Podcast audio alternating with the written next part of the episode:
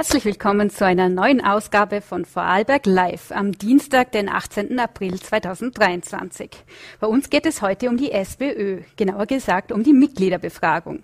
Dazu darf ich den Treskirchner Bürgermeister Andreas Babler in der Sendung begrüßen. Er kandidiert neben Pamela Rendi-Wagner und Hans-Peter Doskozil für den Vorsitz der Sozialdemokraten. Zudem ist Dornbirn heute Thema. Vor knapp zwei Wochen haben sich am Bahnhof schockierende Szenen abgespielt. Am helllichten Tag ist ein Mann von einem Jugendlichen niedergestochen worden. Das hat die Sicherheitsdiskussion neu entfacht. Bei mir zu Gast im Studio ist Bürgermeisterin Andrea Kaufmann. Und heute ist außerdem Top 100 Tag. Schon in zwei Stunden geht die große Veranstaltung der Vorarlberger Nachrichten auf dem Firmengelände von Hirschmann Automotive in Rankweil über die Bühne.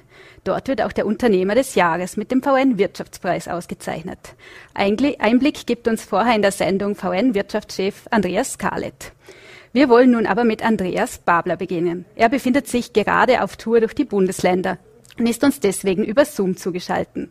Guten Abend, Herr Bürgermeister. Hoi nach Vorarlberg. Vielleicht schildern Sie uns eingangs, wieso sollten denn die SPÖ-Mitglieder Sie wählen und nicht Randy Wagner oder Dosko Ziel? Was wollen Sie anders machen? Naja, die SPÖ nach vorne bringen mit den Mitgliedern gemeinsam. Ich glaube, das haben wir alle als Zielsetzung. Ganz einfach weg von diesen Streitigkeiten, von ein paar wenigen Hinterzimmern klicken und jetzt einmal die SPÖ wieder aufzurichten eine stolze Kraft, die sich vor nichts und niemandem fürchtet, eine klare Programmatik auf den Tisch legen, Leidenschaft, das, was wir jetzt ausgelöst haben mit der Kandidatur und äh, mit unserer Bewegung, ganz einfach generell äh, wieder in die SPÖ zu bringen. Ich glaube, nur so kann man irgendwie diese Partei wieder aufrichten und natürlich auch wieder Wahlen gewinnen in Zukunft. Ähm, Sie touren ja momentan durch Österreich. Am Sonntag waren Sie auch in Bregenz. Was bleibt Ihnen hm. denn von diesem Treffen mit, mit den Parteimitgliedern und Interessierten in Erinnerung? Ja, es war eine Art Heimspieler. Sie wissen, dass ich auch äh, privat und familiär nach Vorarlberg verbunden bin über meine Frau und über meine Schwiegereltern und äh, viele, die auch mit dabei waren. Ich war schon öfters in Vorarlberg äh, in den letzten Jahren äh, politisch unterwegs, in der Sozialdemokratie. Äh, kenne natürlich seitdem ich seit 35 Jahren in der Jugendorganisation begonnen habe und seit 30 Jahren in der Sozialdemokratie mir engagiert habe, sehr viele Menschen und äh, Wegbegleiterinnen und Wegbegleiter in der Sozialdemokratie. Also insofern war es ein neues Moment. Ist schon eine ganz andere Rolle, wenn man auf einmal auch Kandidat ist äh, einer Mitgliederbewegung in der Sozialdemokratie. Es waren wahnsinnig viele Leute, also unglaublich volles Lokal äh, in Bregenz, zum, zum Brechen voll. Es ist auch selten in der Sozialdemokratie in Bregenz, dass wir so die Hütte füllen können. Ja, und äh, ich glaube, man hat gesehen, dass es einfach eine große Sehnsucht äh, mit uns gemeinsam gibt, da wieder leidenschaftlich so einen Abend gestalten zu können. Es hat knapp zwei Stunden gedauert und äh, ich habe das Gefühl gehabt, dass äh, es so viel positive Energie jetzt wieder gibt nach so vielen Jahrzehnten und die versuchen wir jetzt umzuwandeln äh, in dieser Wahlkampagne, jedes Mitglied zu motivieren, jetzt diese Chance mit uns zu ergreifen. Jetzt hat Vorarlbergs SPÖ-Chefin Gabriele Spickler-Falschlunger nicht Sie unterstützt, sondern äh, Pamela. Rendi-Wagner. Hat Sie das mhm. Man muss fairerweise zu, zu Gabi und zu diesen Unterstützungen sagen, es war zu einem Zeitpunkt die Unterstützung schon deklariert, was noch überhaupt niemanden gegeben haben, der weiter kandidiert und es überhaupt keinen dritten Kandidaten gegeben. Ich habe mit der Gabi ein sehr gutes Verhältnis, aber schon politische Termine in Vorarlberg vor vielen Jahren mit ihr auch in einer anderen Rolle äh, getan. Ich schätze sie sehr in der Arbeit, aber ich bin überhaupt niemanden böse oder so, aber das muss man mal sehen, ja. Äh, es gibt viele Leute, die sich deklarieren, aber jedes, jedes Mitglied hat eine Stimme. Ich freue mich über jede Deklaration. Wir haben sicherlich die meisten Basisfunktionärinnen, Ortsfunktionärinnen, die sich für mich aussprechen. Das ist nett. Das, das äh, schmeichelt auch viele aus der Gewerkschaft, viele aus der Frauenorganisation. Aber wichtig ist, dass wir eine große Mitgliederbewegung sind. Das hat man gesehen von Anfang an bei den Unterstützungen eine gewaltige Zahl von tausenden Leuten, die sozusagen sich auch deklarieren zu unterstützen. Und jedes Mitglied hat eine Stimme. Und es geht ein Verständnis der neuen Partei. Und wenn ich Parteivorsitzender bin, kann ich nur garantieren, diesen Respekt gegenüber Mitgliedern auch regelmäßig zukommen zu lassen, indem man solche Prozesse einfach klar festlegt. Das eine Frage von Respekt gegenüber Mitgliedern. Sie gelten jetzt ja gemeinhin als linker Kandidat innerhalb der SPÖ. Was macht denn das Linkssein für Sie aus? Ich glaube, Wahrnehmungsverschiebung. Entschuldigung, ich bin eingebettet klassisch in der sozialdemokratischen äh, Ideen, in Positionierungen. Und ich glaube, es hat sich ein bisschen die Betrachtungsweise einfach verschoben, dass heute vieles, was klassisch sozialdemokratisch ist, indem dass die Sozialdemokratie ein bisschen den Zugang verloren hat in der Gesamtorganisation, vor allem in der Führung, was klassisch sozialdemokratische Themensetzungen und Zielsetzungen aus unserer Gründung heraus sind nämlich dass wir schauen, dass wir die Lebensbedingungen für die Föhn einfach verbessern. Und wenn Sie sagen, dass es vielleicht links ausschaut, wenn man sich einsetzt, dass man flächendeckend für finanziell schwächst gestellteste Familien, dass man für Kinder ein warmes Essen garantiert, dass man schaut, dass es weniger schlaflose Nächte gibt für alle älteren Menschen in dem Land, wenn sie sich die, die, die Gebühren nicht mehr leisten können für die Häuser, die Gas- und Stromrechnungen oder die Mieten auch nicht mehr leisten können, wenn sie glauben, dass es links ist, wenn man sie einsetzt, dass gerechtere Löhne gibt in vielen Bereichen. Also dann soll das gerne links bezeichnet, also links bezeichnet werden, habe ich überhaupt kein Problem, aber es geht darum, endlich wieder klare Kante zu zeigen und äh, für die breite Masse der Leute, und das betrifft 96 Prozent der Haushalte, also ausgenommen den Superreichen, wenn ich es jetzt überspitzt formuliere, einfach wieder konsequente Politik machen. Wir sind zu Bittstellerinnen und Bittstellern degradiert worden. Die Sozialdemokratie hat eine zu defensive Antwort oder manchmal gar keine Antwort auf diesen Fragen. Und ich gehe dahin, dass wir Rechtsansprüche haben. Das sind Beiträge, die Sie und ich und wir alle über unser Arbeitsleben zahlen, wenn wir gratis Gesundheitsbetreuung fordern, äh, nicht Wochen und Monate lang warten müssen, bis wir fachärztliche Termine kriegen, von Operationsterminen streit. Rede ich noch gar nicht. Also es soll einfach hingehen zu einer Rechtsanspruchsdiskussion vom Erwerbsleben über mehr Pensionen, die, die auch ein Menschenwürde leben im Alter gewährleisten, bis zur Kinderpolitik in vielen Bereichen, äh, auch in der Ökologie mir Herzens anlegen, dass es auch einen Rechtsanspruch gibt, äh, für uns, aber für die nachfolgenden Generationen einen intakten Planeten zu haben. Also viele dieser Bereiche als Rechtsanspruch und nicht als Bittsteller zu machen, der Almosen und Armutszahlungen erhält und dann noch Danke sagen soll. Sie nehmen jetzt ja eh schon Bezug auf Ihr Programm, das Sie vor kurzem vorgestellt haben. Ich möchte jetzt nur ein paar Punkte da herausgreifen. So wollen Sie ja zum Beispiel eine 32-Stunden-Woche bei vollem Lohnausgleich. Da gibt es sehr viele ja. KritikerInnen, die sich naja. dagegen hm. aussprechen, also gerade gegen das Thema Arbeitszeitverkürzung. Mhm. Da sagt zum Beispiel die Industriellen Vereinigung, dass es dann auch mehr Mitarbeiter braucht. Die gäbe es momentan nicht. Der Faktor Arbeit verteuere sich dadurch massiv. Sind das denn aus Ihrer Sicht keine Gegenargumente? Das sind die typischen Gegenargumente, die wir schon gehabt haben, wie man von 48 auf 40 Wochenstunden reduziert haben, von äh, selben Verdächtigen, die natürlich ein ganz anderes Interesse haben, nämlich dass Menschen dann arbeiten, wenn sie angerufen werden, dass sie immer verfügbar sind, dass sie eigentlich überhaupt keinen Anspruch haben auf nichts, dass sie ein schlechtes Gewissen haben sollten, wenn sie vielleicht nochmal krank werden und nicht kommen können und die uns immer damit drohen, dass die Wirtschaft zusammenbricht und vieles andere. Also insofern komme ich aus der Gegenposition. Ich bin davon überzeugt, dass es ein Rechtsanspruch ist, dass wir Stück um Stück seit unseren Gründungsmomenten von 68 Stunden auf 60 Stunden, auf 48 Stunden, auf 40 Stunden, die fünfte Urlaubswoche eingeführt, auf 38,5 Stunden, jetzt seit 40 Jahren Stillstand haben obwohl es volkswirtschaftlich durchgerechnet ist. Alle Expertinnen, die sich wirklich auskennen, nämlich Volkswirtinnen, äh, Sie sehen ja die Unterstützung, die ich kriege von den führenden Arbeitsökonomen in dieser Republik, die auch sie in dieser Kampagne von mir beteiligen. Die sagen, es ist ein Recht drauf, ein Stück des technischen Fortschritts, ein Stück der Produktivitätsentwicklungen, auch schriftlich, die wir ja sehen, dass es immer mehr Profite gibt, immer mehr Produktivitätssteigerungen gibt, endlich wieder mal ein Stück den arbeitenden Menschen zurückzugeben. Also insofern, ja, die Drohungen hören wir wohl und gleichzeitig konterkariert sie die industriellen Vereinigung selber, die uns auch mitgeteilt hat in der Corona-Pandemie, dass sie bei Personal, mit Personalknappheit, Kurzarbeit und vielen anderen Maßnahmen mit 50 Prozent des Personals trotzdem 80 Prozent Wirtschaftsleistung zusammengebracht haben. Also insofern äh, zeigt es einfach, dass das ein Interesse ist, das sich gegen arbeitende Menschen richtet. Und ein wichtiger Punkt beispielsweise, der viele äh, betrifft von den vier Millionen Erwerbstätigen in dem Land, von Vorarlberg bis nach Wien, ist, dass jede zweite Frau Teilzeit arbeiten muss.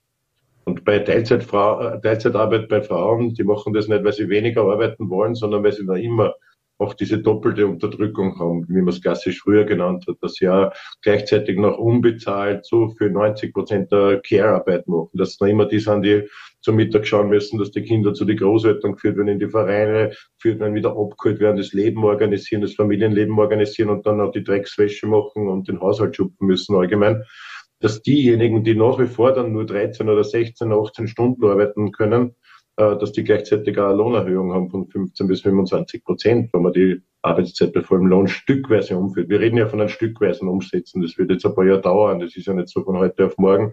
Aber es gehört in die Programmatik und es gehört in die politischen Aktionsprogramme. Eindeutig. Stichwort Care-Arbeit, weil Sie es gerade ansprechen, da wollen Sie ja auch äh, einen Rechtsanspruch eben auf den Kindergartenplatz durchsetzen. Äh, Kindergartenbetreuung soll gratis werden. Ja. Ähm, da tut sich ja Vorarlberg eher schwer damit. Zuletzt sagte auch Landeshauptmann Markus Wallner, dass es am Ende des Tages auch das Personal dafür brauche. Mhm. Ähm, wie soll denn ein flächendeckendes Angebot so umgesetzt werden, wenn es das Personal nicht gibt? Ganz genau, man muss in vielen Bereichen Personal schaffen. Aber in meinem Programm bin ich der Einzige, der, seit Jahren wahrscheinlich auch dazu sagt, wie viele Arbeitsplätze es braucht, wo es Arbeitsstiftungen braucht. Und ich sage Ihnen ganz genau, das ist von der Pflege bis zur Kindergartenpädagogik, zu der Kinderbetreuerin. Das sind die wichtigsten Jobs. Wir brauchen ganz dringend bessere Betreuungsquote, nicht nur den Ausbau der Nachmittags- und Kindergartenbetreuung. Bei uns in Dreiskirchen umgesetzt, damit am Personalaufwand. Aber wie kommt man dazu? Niemand wird ja freiwillig in der Pflege einsteigen oder in der Pädagogik, weil der Druck auch so hoch ist. Es ist eine wahnsinnig harte Arbeit. Der Pflege körperlich und psychologisch, in der Pädagogik ein wahnsinnig psychologischer Druck. Das heißt, man muss die Arbeitsbedingungen einfach äh, verbessern, damit der Job attraktiv wird, dass Menschen auch in diesen Job gehen. Und das ist die Lösung auch für viele Ansätze, wo man sagt, man braucht eine Attraktivierung der Jobs, bessere Löhne, Verkürzung der Arbeitszeit, wo man mehr Regeneration hat, wenn man eh schon die ganze Woche unter Druck steht, Pflege, Gesundheitsbereich, Pädagogik und gleichzeitig auch die Betreuungsschlüssel erhöhen. Es ist genau dasselbe in der Pflege. Pflege ist ein wahnsinnig psychologisch belastender Job. Eigentlich wollen wir ja hin zu einer Pflege, die nicht nur mechanisch funktioniert, nämlich äh, in der Pflegeausbildung die Menschen richtig versorgt, sie richtig wascht, sie richtig pflegt mit den Übungen, sondern Pflege muss eine ganz eine, eine große Zeitraum haben für Vertrauensarbeit. Das ist eine ganz intime Situation, jemanden zu pflegen. Das heißt, es muss Freiräume geben, dass man dort eine Beziehungsarbeit, ein Vertrauensverhältnis aufbauen kann und nicht eine Stechgurtpflege hat, so wie man es heute hat. Also Rechtsanspruch beispielsweise, wenn ich den Bogen spannen darf von der Pädagogik, bis hin beispielsweise in die Pflege- und Gesundheitsberufe hast, bessere Personalschlüssel, Attraktivierung der Jobs, das ist die Zauberformel, dass Menschen auch gerne in den Job gehen, weil sie ja dementsprechend gute Arbeitsbedingungen haben. Und das muss man jetzt endlich einmal klar formulieren und nicht nur immer jammern, dass man mehr Plätze braucht und äh, dass es Mangelberufe sind und vieles andere. Das wird man nur ausstellen können, wenn man bessere Bedingungen schafft. So ist es bei uns im Leben, dass wir gerne Jobs machen und äh, zu Jobs drängen, die einfach eine gute Arbeitsqualität bieten in vielen Bereichen. Ähm, Kürzlich berichtete der Standard, dass Sie sich in etwa vor einem Jahrzehnt für einen EU-Ausstieg ausgesprochen haben. Ähm, wie stehen Sie denn heute zur EU? Sind Sie immer noch für den Ausstieg? Ja, ich komme aus einer Organisation, nämlich aus der sozialistischen Jugend, wie die meisten bei uns in der Sozialdemokratie, die sich immer kritisch mit Komplexen auseinandergesetzt haben. Es war keine Exit-Forderung, nichts. Ich glaube, den Standardartikel könnte man nochmal nachrecherchieren. Da hat eine gewisse Unschärfe in irgendwelchen Quellen von Organisationen, wo ich irgendwo mit aufgerufen haben soll. Aber ganz äh, ehrlich, natürlich habe ich mich immer kritisch auseinandergesetzt mit dem Konstrukten der Europäischen Union. Alle Auswirkungen, die wir spüren bis in die Kommunen heute, was äh, ausgelöst worden sind durch Maastricht-Kriterien und viele andere Priorisierungen, Dienstleistungsrichtlinien, Privatisierungsdruck von vielen Geschichten, zu wenig Geld für Bildung und Sozialstaat, liegt da drinnen. Das heißt, ich bin für eine Neuorganisation der Europäischen Union heute glühender Verfechter, nötiger denn je in Wahrheit. Das sagen uns viele, aber auch sozialdemokratische Regierungskolleginnen. Und dadurch, dass ich international lang tätig bin, habe ich viele aus meiner Jugend, die heute in Regierungen tätig sind, Ministerinnen, Minister waren, EU-Beauftragte sind oder Vizepräsidenten und Präsidentinnen in ihre Parteien sind. Und wir haben genau dieselben Positionen. Das braucht eine grundlegende Änderung. Das sagen auch Konservative und Liberale bis zu Macron, dass diese Europäische Union grundsätzlich neu aufgestellt gehört. Zu dem stehe ich nach wie vor, logischerweise. Wir sind jetzt in der Zeit schon ziemlich fortgeschritten. Ich möchte noch eine Frage stellen. Ähm, Sie haben sich ja schon bereits für eine Ampelkoalition zwischen SPÖ, Grünen mhm. und NEOS ausgesprochen nach der nächsten Wahl. Ähm, schließen Sie denn ein Bündnis mit der ÖVP komplett aus? Ich glaube, die ÖVP hat sich einfach durch die Radikalisierung, die sie gehabt hat in den letzten Jahren, durch das, nicht nur die Korruptionsskandale und dass man den Eindruck gehabt hat, dass man Politik kaufen kann und Politik käuflich ist, das wissen wir ja eh alle in allen Bereichen, aber sie hat sich ja radikalisiert. Sie hat zum Beispiel die Arbeitnehmerinnenorganisationen, die Selbstverwaltung in den Gesundheitskassen komplett ausgehöhlt. Sie hat am Sozialstaat zerschlagen auch aktiv mitgewirkt. Sie hat zum ersten Mal nach 137 Jahren die Arbeitszeit verlängert. Völlig pervers eigentlich in diesen Fragen. Also ich glaube, die ÖVP muss an sich selbst arbeiten, um überhaupt wieder koalitionsfähig zu werden. Da gibt es überhaupt keine Schnittmenge. Sie hat die Mindestsicherung gekürzt, äh, auch für österreichische Menschen in Landesregierungen und vieles andere mehr. Also ich glaube, die ÖVP muss einfach zurückfinden auf den Kurs. Und ich weiß auch aus meinen überregionalen Wahlkämpfen, dass viele zum Beispiel auch von der ÖVP an mir die Stimme gegeben haben im Vorzugsstimmenwahlkampf mit dieser Radikalisierung, nicht nur im Menschenbild, sondern allgemein auch ein Problem haben, wo sie die ÖVP, und ich glaube, die ÖVP wird sie relativ schnell neu aufstellen müssen, um überhaupt koalitionsfähig außerhalb der FPÖ zu sein. Herr Bürgermeister Babler, herzlichen Dank für, die, für, die, für das Gespräch und liebe Grüße aus Vorarlberg. Liebe Grüße ans Lände. Wir kommen nun zu einem anderen Thema. Es geht um die einwohnerstärkste Stadt Vorarlbergs, Dornbirn und ihren Bahnhof. Dieser sorgt immer wieder für Diskussionen, und zwar im negativen Sinne. Vor knapp zwei Wochen kam es zum großen Schock. Ein Jugendlicher stach am helllichten Sonntag einen Mann mit einem Messer nieder. Darüber will ich nun mit Bürgermeisterin Andrea Kaufmann von der ÖVP sprechen. Ich freue mich, Sie heute bei mir im Studio begrüßen zu dürfen. Guten Schönen Abend. Abend. Beginnen wir gleich mit dem aktuellen Vorfall. Ähm, wie konnte das denn überhaupt passieren? Ein Messerangriff am Sonntagnachmittag, gerade an einem Ort mit so viel Polizeipräsenz? Ja gut, passieren kann leider immer irgendetwas, sonst wären wir auf der Welt wahrscheinlich überall sicherer. Aber ich möchte vielleicht doch ein paar Dinge vorweg auch zu diesem. Der Vorfall ist natürlich schrecklich, das müssen wir gar nicht diskutieren. Also vor allem, weil es so jugendliche Täter waren, 15-Jährige. Also da fragt man sich dann auch als Mutter um Gottes Willen, was ist da passiert? Und auf der einen Seite schürt es natürlich nicht gerade das Sicherheitsgefühl am Dornbirner Bahnhof. Das müssen wir sicher nicht äh, wegdiskutieren. Auf der anderen Seite ich habe selber Töchter in diesem Alter. Ich habe eine 26, eine 20-jährige Tochter. Ich habe die Diskussion daheim natürlich auch, oder? Weil das subjektive Sicherheitsgefühl ein schlechtes ist am Bahnhof, leider. Und viele sagen, da fühle ich mich einfach nicht wohl, wenn ich in der Nacht über den Bahnhof gehe. Da sind so komische Gestalten herum und da gruppieren sich äh, verschiedene, verschiedene Menschen. Da ist man, da fühlt man sich einfach nicht wohl. Das kann ich zu 100 Prozent verstehen. Ich bin selber regelmäßig oft am Bahnhof. Es geht mir gleich. Es, es gruppieren sich natürlich verschiedene äh, Menschen am Bahnhof. Bahnhof ist immer Anziehungspunkt. Auf der anderen Seite sind wir jetzt als Stadt doch nahe an den 52.000 Einwohner. Wir werden urbaner. Wir sind die größte Stadt.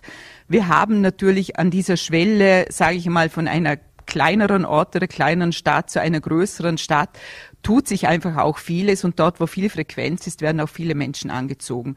Wir sind von den Ein- und Ausstiegen am Daumbirner Bahnhof inzwischen vergleichbar mit zum Beispiel Neubaugasse in Wien. Das sind doch sehr zentrale, ordentliche Verkehrsknoten oder Öffis-Knotenpunkte.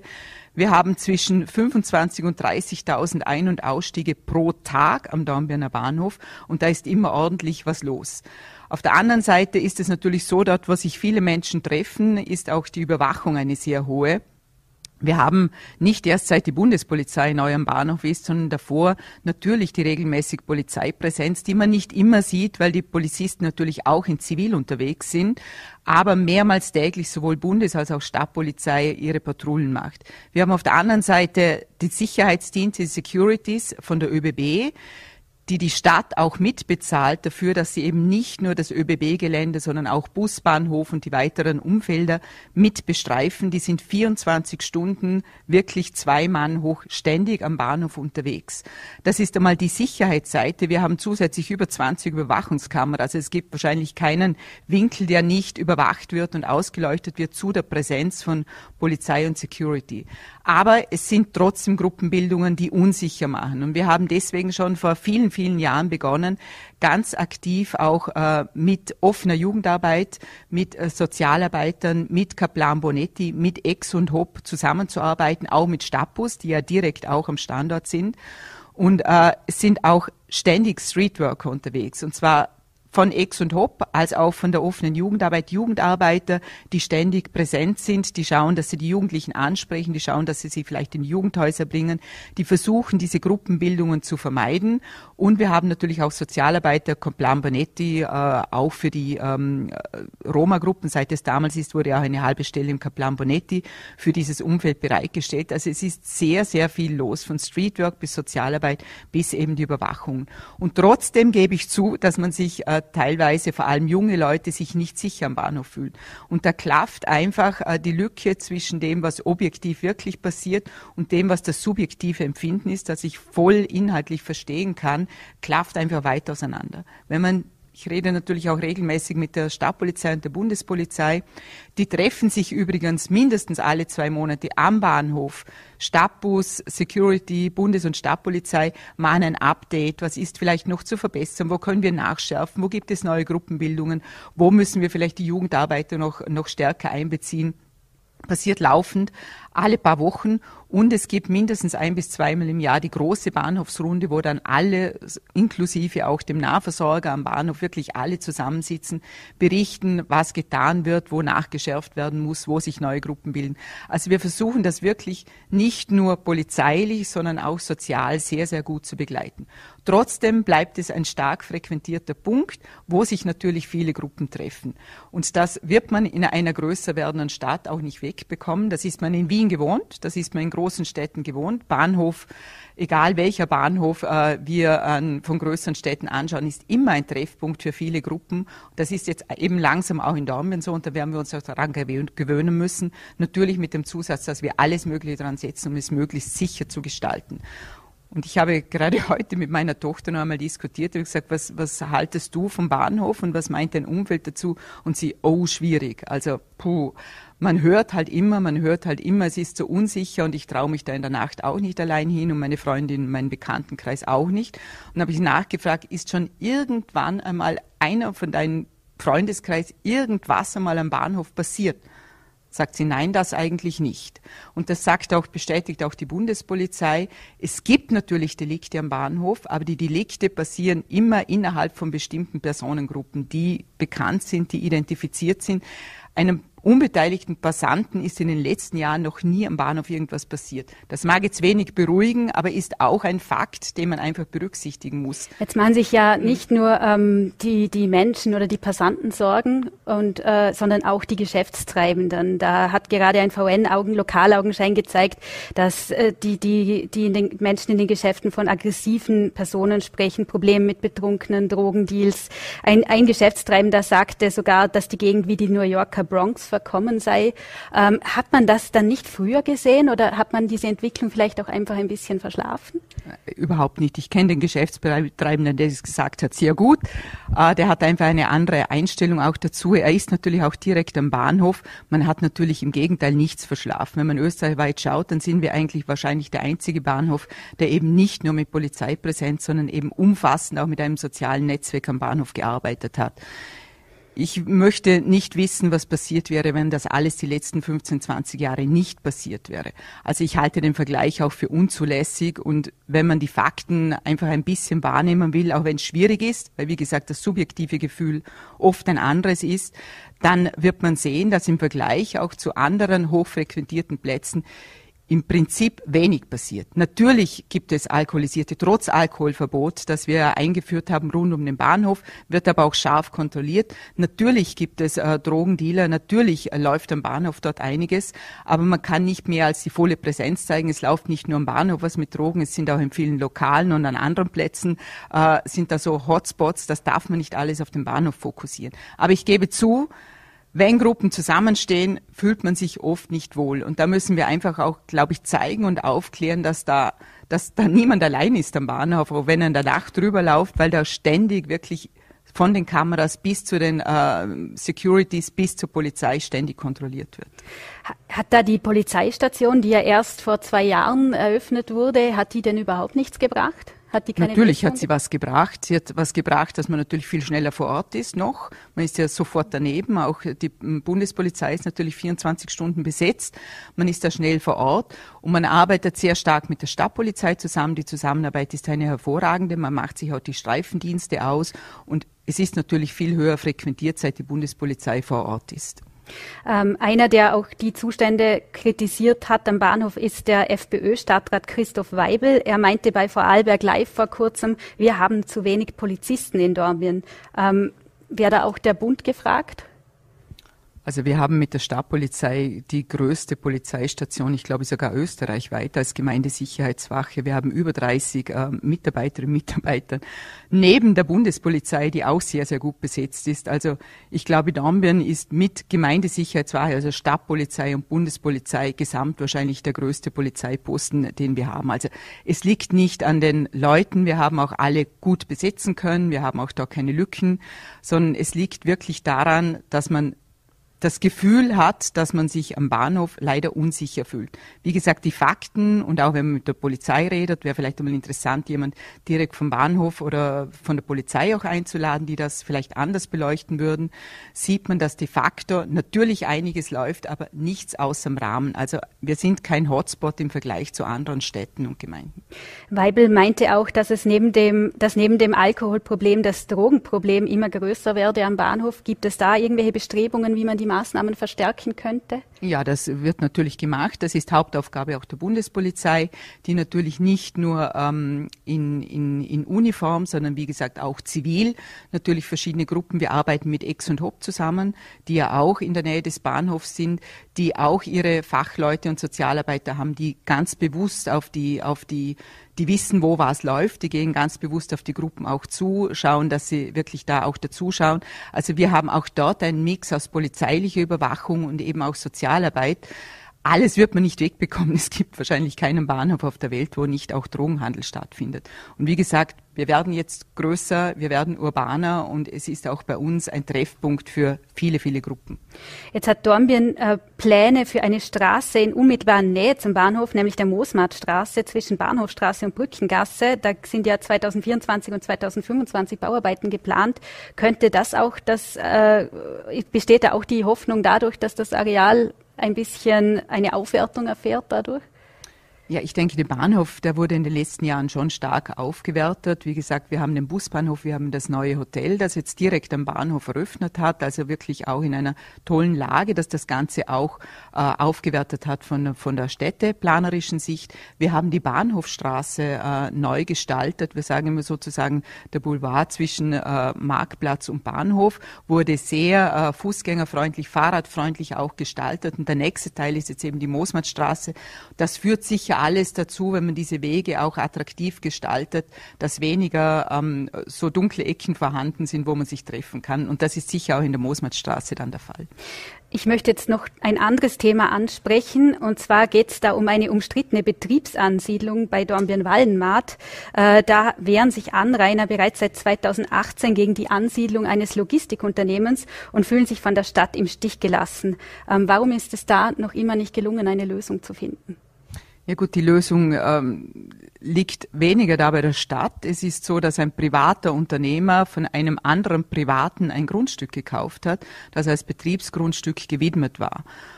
Im Vorfeld dieses Kaufes hat es natürlich viele, viele Gespräche mit diesem Unternehmen gegeben. Wir wollten da behilflich sein bei der Betriebsansiedlung. Sie werden vielleicht wissen, äh, Logistiker im ganzen Land sind sehr schwierig in der Ansiedlung, weil es immer irgendwelche Nachbarn gibt, die sagen, also diese Frequenz brauchen wir nicht oder möchten wir nicht, weil es schwierig ist, dort auch Grundstücke zu vermitteln. Wir haben, ich habe selber persönlich in vielen Gesprächen auch äh, ähm, versucht, hier andere Grundstücke auch mit dem Standort im Gründerzentrum zu finden. Wir waren auch mit anderen Firmen im Gespräch, äh, wo es um Grundtausche geht. Aber schlussendlich wollte sich das Unternehmen entwickeln und hat privat, das war ja nicht ein städtischer Grund, von einem anderen Privaten dieses Grundstück gekauft. Auch im guten Glauben, dass es natürlich als Betriebsgebiet gewidmet ist. Und jetzt äh, gibt es natürlich dort inzwischen auch Wohnbebauung. Es gibt natürlich Anrainer, die sich nicht vorstellen können, dass da die LKWs ähm, zufahren und abfahren. Ich glaube, es wurde, die Betriebsanlagengenehmigung ist ja inzwischen rechtskräftig. Der Baubescheid wurde beeinsprucht, der im Dezember gestellt wurde. Das Widmungsverfahren, das auch beeinsprucht wurde, ist inzwischen auch wieder rechtskräftig. Also wenn äh, der Landesverwalt Verwaltungsgerichtshof äh, dafür die Firma entscheidet, werden wir als Stadt da keinen Einfluss haben. Und wir müssen natürlich schauen, das ist unsere Aufgabe. Auf der einen Seite natürlich gewerberechtlich, da ist die BH zuständig, auf der anderen Seite baurechtlich, da sind wir zuständig, eine Lösung zu finden, die die Nachbarschaft möglichst wenig beeinträchtigt. Und da wurde wirklich jetzt im Vorfeld so gut wie alles getan, äh, um möglichst äh, diesen Schutz der Nachbarrechte auch zu wahren. Dass es natürlich nicht auf Begeisterung stößt, ist mir klar, aber wir haben natürlich viele Bauwerke in Dornbirn, überall wo Firmenansiedlungen in der Nähe von Wohngebieten sind, überall wo auch Wohnbauten, die höher als zwei Stockwerke gemacht werden, haben wir Nachbarn, die äh, natürlich sich die Sicht und das Licht nicht nehmen lassen wollen. Das verstehe ich. Auf der anderen Seite müssen wir natürlich in Richtung Verdichtung auch im Sinne von Stadtentwicklung denken und immer zusätzlichen Bodenverbrauch noch benutzen. Also das ist ein bisschen ein Dilemma, wo wir versuchen, bestmöglich die Nachbarrechte zu schützen. Aber wie gesagt, wir haben da nur beschränkt Einfluss, weil ein Privater an einen Privaten verkauft hat und selber jetzt diese äh, Baugenehmigung auch erreichen möchte. Wir sind jetzt zeitlich schon ein bisschen weit fortgeschritten. Ich möchte nur noch eine Frage stellen und zwar geht es da doch wieder um dieses Thema. Da hat nämlich haben die Stadträte Markus Fessler und Christoph Weibel von SPÖ und FPÖ ja schon ähm, Vorwürfe gegen sie erhoben und auch gesagt, dass sie ähm, dass es da, da ist der Vorwurf laut geworden, dass es zwar viel geeignete Grundstücke in der Nähe gäbe, die sich aber im Besitz einer namhaften Unternehmerfamilie befänden. Deshalb habe es da keine Gespräche auch von Ihrer Seite gegeben. Was sagen Sie da dazu? Ist, Sie wissen, dass die beiden Kollegen wissen, dass, dass ich natürlich viele Gespräche geführt habe. Es klingt nach außen immer gut, wenn man Vorwürfe machen kann in diesem Bereich, weil man sich dann selber auch besser darstellen kann. Ich glaube, die einzige, die sich in der Sache wirklich bemüht hat und Gespräche geführt hat, sind nicht die beiden Kollegen, sondern war ich und das über viele Jahre. Jahre, natürlich auch mit der betroffenen Firma, wo wir ebenso in guten, wo auch Tauschgrundstücke angeboten wurden, die aber wie gesagt für ein Logistikunternehmen auch in anderen Bereichen natürlich nicht ideal waren. Es ist in Vorarlberg schwierig, Logistikunternehmen, die wenig Mitarbeiter haben, aber natürlich eine große Anzahl auch an Verkehr ähm, befürchtet wird, äh, anzusiedeln. Das ist einfach eine Tatsache. Und da kann man, finde ich, den Vorwurf ähm, schon machen, aber lieber wäre mir noch, wenn Sie sich beteiligt einem anderen Ergebnis geführt, obwohl wir uns sehr bemüht haben, weil, wie gesagt, das Grundstück schon gekauft worden ist und es natürlich auch äh, in, für das Unternehmen auch fair ist, wenn es ein Grundstück erwirbt und nichts baurechtlich und gewerberechtlich dagegen spricht, dass es auch bauen darf. Unser Zugang ist, wie gesagt, noch einmal, möglichst die Nachbarrechte zu schützen. Das wird nicht zu 100 Prozent immer zum Wohle aller gelingen, aber wir können uns da bestmöglich bemühen. Frau Bürgermeisterin, vielen Dank für den Besuch im Studio. Danke auch. Und bei uns geht es nun um die Top 100, die große Veranstaltung der Vorarlberger Nachrichten. In Kürze wird in der Firma Hirschmann Automotive in Rankweil der 14. VN Wirtschaftspreis für herausragende Leistungen verliehen. Im vergangenen Jahr ist Jürgen, Jürgen Sutterlüt, Geschäftsführer des Lebensmittelhändlers, zum Unternehmer des Jahres gekürt worden. Bald steht fest, wer sich diese Auszeichnung heuer mit nach Hause nehmen kann. Auf dem Festabend wird sich alles um die Top 100 Unternehmen des Landes drehen.